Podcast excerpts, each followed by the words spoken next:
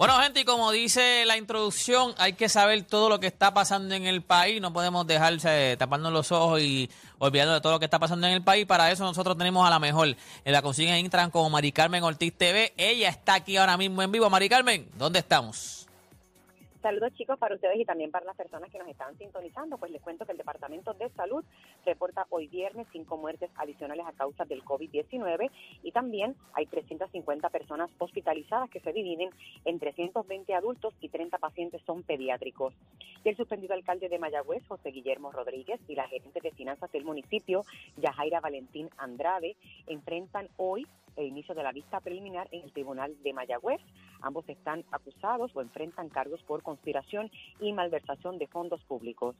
Y hoy comenzó el primer día de ventas de eh, efectos escolares para el próximo año escolar y esto sin IBU. Esto comenzó hoy y se extenderá hasta mañana sábado 16 de julio, mientras que a mediados de enero del 2023 será la segunda ronda de ventas de ventas sin este impuesto. Y en cuanto al tiempo, condiciones peligrosas en el tiempo para hoy. Estará ventoso, aguaceros y tronadas aisladas y hay alto riesgo de corrientes marinas, así que mucha precaución para aquellas personas que se dirigen hacia las playas.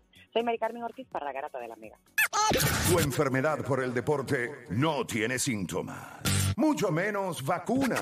Tu única cura, la garata de la Mega. Lunes a viernes, de 10 a 12 de la tarde, por la que siempre creyó, la Mega.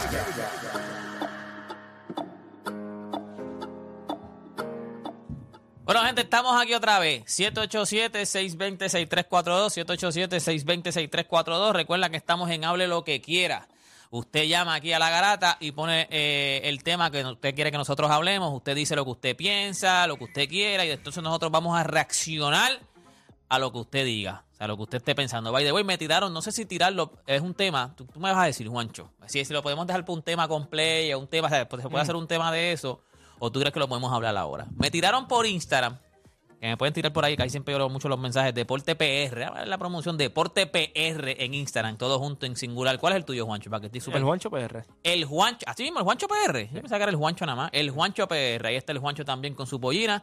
Y Deporte PR me tiraron y me dijeron que si hacen, ok, que si hacen un equipo de Europa, los mejores de Europa. Ahora mismo, ahora. Sí, ahora, ahora, ahora. Los mejores de Europa, si usted, si tú crees que Estados Unidos podría, o sea, le podrían ganar a los Estados Unidos. Bueno, si hacen un mejor de Europa, deben hacer el mejor de Estados Unidos también. Exacto, sí, por eso los mejores de Europa contra los mejores de Estados Unidos. Eh, oiga, el... No, ahí tiene que estar Lucas. Ahí está. Jokic. Jokic, Giannis. Gianni, Gianni cae- eh, Grecia, Grecia? ok. Sí, está jugando con Grecia. Está, está Gianni, está Nicolás Jokic, está Luca. ¿Quién más está ahí? Rudy Gobert. Rudy Gobert. Hay varios Él jugadores. dio el de él, él dio, creo que, creo que, porque el que lo dijo también fue Lucas. Y creo que Lucas puso, al otro que puso fue Joel a. También. Joel. Lo que pasa es que tiene mucho hombre grande. Ajá, él puso a este, el de Miami, el que está en Miami, a, a A- Dragic, a a Dragic, Dragic. ahora, O sea, Lucas hizo el del. Lucas hizo el del y Lucas puso, él se puso él, claro, Lucas, se puso Goran, Goran Dragic, puso a Gianni, puso a Jokic, y no sé si fue a Joel Embiid, no me acuerdo si puso a Joel Embiid, de verdad no me acuerdo. Pero ahora, contra los de acá, ¿a quién tú te vas a llevar de acá? creo que- Porque ya te llevaste a Jokic, ya te llevaste a Gianni. Sí. ¿Quién Yo- ¿Quiénes yo- son los de acá? Pues lo de acá tú, tú vas a poner a Stephen Curry, Curry, vas a poner a Kevin Durant. Kevin Durant, eh, Anthony Davis, saludable. Yo creo que, que centro, acá el centro es un poquito complicado. Yo creo que eh, Kawhi Leonard, Kawhi Leonard. eh, Acá, acá lo importante es la salud, ¿oíste? sí, porque estoy pensando. Acá lo importante es la cada salud. que pienso en un jugador, mira, tú, tú puedes llevar, mira, sencillo, tú puedes llevar. Eh, De point guard, de point guard, este es Curry. Yo, yo creo que, es yo creo que Curry. la mayoría de la gente coge a Stephen Curry. Yo creo que si se da, tú, tú debes llevarlo. ¿Quién sería el Eh? El- es que aquí es que viene mi. mi, mi- yo, yo llevé, yo, yo personalmente, me llevo a Paul George a jugar al lado. Defensivamente lo ¿Y a necesita. quién te llevas en la 3? Eh, Kevin Durant. A, a Kevin Durant. Eh, Kawhi Leonard. Kevin Durant, Kawhi Leonard y el centro, Anthony Davis. Entonces, tiene que estar todo saludable porque ese equipo está complicado. Yo me llevaría, fíjate, en vez de Paul George, yo me podría llevar ahora mismo Jason Tatum. O eh, Devin Booker sería otro también que. Ah, tú puedes da- poner nombre, tú puedes, tú puedes tener a Devin- Yo creo que donde Estados Unidos se lo ganas en profundidad. Ajá, Yo- exacto. por- cuando eso vayan para a mí- montar, cuando vayan por- a montar, Por eso para mí yo creo que Estados Unidos se los puede ganar eh, por el simple hecho de que en la profundidad, porque tú puedes tener un Jimmy Butler, tú puedes tener, tú has dicho El mismo LeBron, tú lo vas a poder- lo puedes poner ahí LeBron tener, James. o sea, hay, hay varios jugadores. No, lo había pensado bien. Tengo que pensarlo mejor. O sea, es buen tema, es Sí, buen tengo tema. que pensarlo mejor, Hay que que ver si la semana que viene hablamos con Play y lo sum- sumamos ese tema, porque entonces habría que hacer, porque yo creo que lo que en lo que en lo que nosotros en lo que le- lo de USA va a dominar es en la profundidad. Cuando entonces los primeros cinco, a lo mejor el cuadro regular tuyo mete más miedo que el de USA, pero cuando Pero vengan los cambios, y by the ¡pap! way, me imagino cambio, que, regla FIBA y la- hay, hay unos cuantos de Estados Unidos también que le ha ido bien en FIBA, porque Kevin Durant le ha ido muy bien en FIBA. Cada vez que ha jugado FIBA le ha ido muy bien. O sea, yo creo que, que va a ser un, un macho bien interesante de- del cuadro regular. Ya cuando empieza la profundidad, pues ya yo creo que, que Estados Unidos, pues. Ah, mira. Miguel me envió, Miguel me envió, gracias Miguel, Miguel me envió lo que el, el- el cuadro de él. Él puso, ah, pero él puso a, a su pana. Él puso ante tu compo, él puso a Yoki, él puso a Porzingis, se puso Luka Doncic y Goran, Goran Dragic. Ese fue lo que lo que Pero ¿cómo va a jugar Luke y, y Porzingis? ¿Cómo, cómo va a jugar Luka? Uy, no se llevan. Ah, por eso parece que como que a lo mejor todavía siguen siendo panas porque lo puso a él. Pudo haber puesto a cualquiera otro, pudo haber, a Joel Embiid, pudo Ah, haber puesto a, no. a Rudy Gobert. Pero yo creo que buen tema para la semana que viene. Nada, darle. Sí, pero que yo había visto, porque todo me imagino que empezó por esto, porque yo había visto esta foto. Y entonces la foto de él es ante tu compo, Jokic, Porzingis, eh, Goran Dragic y. yo, como te digo, yo, yo entiendo que la banca. Ahora, pero no te creas, ahora mismo, pues, entonces no hay problema. Vamos a poner que este sea el cuadro regular. Pues entonces tú tienes en banco, tienes todavía a Rudy Gobert, tienes a Joel Embiid, o sea, tienes jugadores todavía. Yo, yo pondría a Joel Embiid por encima de Porzingis. Esa es mi opinión. Yo creo que los dos pueden jugar juntos. Él y, y Jokic pueden jugar juntos. No creo que tengan. Sí, no, Porzingis tendría que venir del banco. Porzingis. Y cuidado sin Por estar- sí, bueno, si quieres traer a Joel Embiid o- del banco, no tengo problema tampoco. Pero yo creo que la profundidad de Estados Unidos está. Vamos a está ver lo que. Las líneas están llenas, gente. 787 Tenemos a 620 Giancarlo de la calle en la 6342. 3. Giancarlo Garata Mega. Vamos arriba, que abajo la tiene pelúa. Está como la. Oye, Está, está yendo en leash con el vamos arriba, acá abajo este. Vamos, vamos, vamos. Acuérdense que estamos en radio. Vamos. Zumba. Ese, ese es un temazo. Es un. Y el tema bueno, el tema bueno, tema bueno porque habría que hacer los 12, los, hab- habría que tratar de conseguir los 12 de cada equipo, a ver si entonces cómo se guaya ahí. ahí. Está duro, está duro. Este, Juancho, te iba a preguntar, este, o soy yo, o fue que la Differ me puse a apretar los últimos 10 segundos, porque Emi La Andújar Differ. en ese... Mm. Sí, porque, o sea, Emi Andújar, yo no sé si sabía que quedaban 6 segundos, que no, se quedó frisado. Yo creo que yo creo que Emi no sabía cuánto quedaba. Cuando tú Mira, miras le dio el J.R. Smith este síndrome. Emi que se, da, rebote. no, no, Emi se da cuenta que quedan pocos segundos cuando es como que se vira y el shot clock, ahí es que le hace el pase a Abreu, él se dio cuenta ahí que quedaban pocos segundos. Eh, yo, by the way, que, que cuando tú miras la serie está promediando casi un triple doble. Emi Andújar está promediando casi un triple doble en esa serie. Yo creo que, que ayer fue un juegazo. Yo creo que Ponce... Que- cuando tú pierdes por un punto es un juegazo. lo- lo- 104, 103, algo así no, porque se no, acabó. oye, eh, Om- Omot, Omot, un animal. Un animal.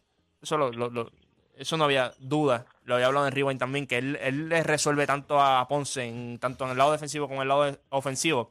Pero eh, su otro refuerzo pudo estar más en cancha en este juego. No estuvo en problemas de foul y los ayudó un montón. Estaba metiendo el triple, estaba donkeando. Yo creo que, que le fue bien con la fanaticada también en, Ponce. Yo creo que fue para mí, fue un juegazo. Yo creo que Ponce se, se merecía ganar cuando tú vi- ¿verdad? estabas perdiendo. Estabas cogiendo una, una zurra. Eh, Víctor Rote estaba metiendo la bola que- de- desde la línea de, de- de 10 pies de voleibol. Eh, estaban, estaban haciendo todo fajardo. Tú Tú sabes que lo que- empatas el juego, te vas al frente, por- te vas casi por doble dígito al frente y lograste mantener ¿verdad? E- esa ventaja al final. ¿verdad? Eh, Si, le- si el balón de Abreu hubiese entrado, pues eh, la conversación hubiese sido distinta. Pero yo creo que hicieron todo lo posible por defender el Pachín. Yo creo que Fajardo estaba metiendo el balón de la línea de tres puntos ridículamente. Y hay que ser honesto también. Tú tienes tres tipos allá que en cualquiera de las noches te pueden matar. John Holland te puede matar cualquiera de las noches. O sea que a los atletas, a los atletas grandes, y eso me pasó una vez, a los atletas grandes les molesta cuando tú dices, no sé si les molesta, pero como que no les gusta mucho que tú digas, eh, se merecía ganar. Porque yo me acuerdo que una vez yo lo dije, fue alguna- un quote que dice de, de alguien, yo creo que fue hasta del mismo LeBron James, y, y, y Carlos Delgado me escribió, fue en Twitter, y Carlos Delgado me escribe, ¿cómo que se merecía? Tú no te mereces ganar, tú luchas por ganar. Y yo- Tú yo- peleaste para ganar. Tú no y- te merecías ganar. Me escribió Carlos Delgado. Y yo, "Jeje, cuando tú dices Carlos Delgado, tú tienes que, No, tienes que hacer y, y lucha. y podemos estar, y podemos estar de acuerdo hasta- a- ¿verdad? Eh, En, en esa parte, pero cuando, cuando tú miras, yo te digo, fue, fue un juegazo, fue un cuarto cuarto ¿sabes? Faltando cuatro minutos eh, o tres minutos, Fajardo estaba perdiendo por doble dígito. Y pusieron juego ahí, ahí fallaron muchos tiros libres también. Pero yo creo que Ponce al final def- defendió. Tenían que defender, eh, no pudieron meter el balón. En mi Andújar yo creo que, como, como- vuelvo y recalco, yo creo que en mi Andújar no, no tenía en mente cuánto quedaba hasta que ve el shot clock. Y, es que, y hace un pase espectacular a Abreu. Lo que pasa es que cuando tú tienes un shot blocker abajo, tú tiendes a, a forzar un poquito más o tirar la bola más rápido. ¿Cómo fue ese último tiro? No, no, no pude ver el juego. Fue, una huira de, de Abreu. Y yo creo que cuando, cuando brinca eh, el centro, pues ahí complica un poquito más la cosa porque tú no quieres que tenga el block. So, yo creo que, pero como, como dije, yo creo que fue un juegazo. Y, yo, y es lo que espero que, que haya el sábado también, otro juegazo en Fajardo. Tenemos a Luis de Bayamón en la 1. Luis Ga- Garata Mega. Vamos abajo, vamos abajo. Mira, yo me quedé hace unas semanitas con un tema que estaban hablando que era de Derek Jeter, si le Ajá. había hecho bien o mal a la, a la organización de los Yankees. Para mí, honestamente, fue fue menos fue menos de lo que le dio de lo que los Yankees él se convirtió en la cara de los Yankees. Era el capitán de los Yankees. Que, que ha- han habido pocos capitanes en, en Nueva York en los Yankees. y realmente, realmente me acuerdo, me, me, me traía a la mente lo que trajo la llamada pasada ahorita que estaban hablando, que tuvieron tantos fenómenos, pero son fenómenos porque para mí Alex Rodríguez fue un tipo que a pesar de los esteroides dominó en los Yankees, tuvieron gente como Bernie Williams, tuvieron gente como como Posada, que fueron buenos jugadores, pero Ichiro Suzuki, para mí, lo que hizo en esa organización fue ridículo. Fue ridículo. Y no sé cómo lo vean ustedes, pero para mí, después de los Cybermetrics, que ya sabemos todo lo que fue la carrera de, de Jeter, para mí yo no creo que él debió hacer, a- haber sido por tantos años la cara o el marketing de, de lo que fue los New York Yankees. Pero lo, lo que pasa también con Derek Jeter es que Derek Jeter era un rock. O sea, en- eh, tú tienes que ver rockstar. también, era un rockstar. O sea, Derek Jeter vendía. O sea, Derek Jeter, la gente lo quería ver, la gente compraba sus cosas. Eso influye también en que tú tienes que que la gente quiera ir a verte. O sea, lo, lo que tú jalas, lo que tú ganas, el marketing que tú haces. Y Derek Jeter era un rockstar. O sea, además de que o sea, lo querían en Nueva York, era un rockstar. O sea, él, o sea, estaba bueno también. Jeter estaba buenísimo. Pero realmente para mí le hizo más daño, para mí le hizo más daño, para mí le hizo más daño a la organización. Pero ¿por qué tú dices como que daño? ¿A qué tú te refieres con que le hizo más daño? Prende el micrófono, si, si, si tú, si tú ves lo, el, el video que Play sacó hace como dos años, un año atrás, en la No pandemia, no me acuerdo lo que hice ayer, me voy a acordar que subí Sí, sí, de los. Cybermetrics. de los cybermetrics de, de Derek Jeter, ahí es que tú te das cuenta de que fue uno de los peores jugadores defensivos de su era. Y cómo aún así él tuvo guantes de oro, tuvo nominaciones para MVP, ¿entiendes? Un, un tipo que realmente en la defensiva, que es donde más se, se debía destacarse, no era bueno. Realmente él era un buen jugador ofensivo, pero aún así en su equipo había mejores jugadores ofensivos para mí. Y Chiro era mejor, eh, Alex Rodríguez era mejor en su momento, en algunos momentos, en algunos años tuvo mejores números.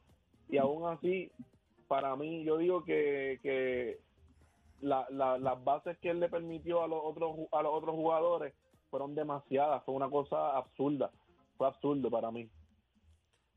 Bueno, Juancho, ¿qué tú crees? Es que cuando yo veo a Derek Jeter, yo lo veo desde otro punto de vista.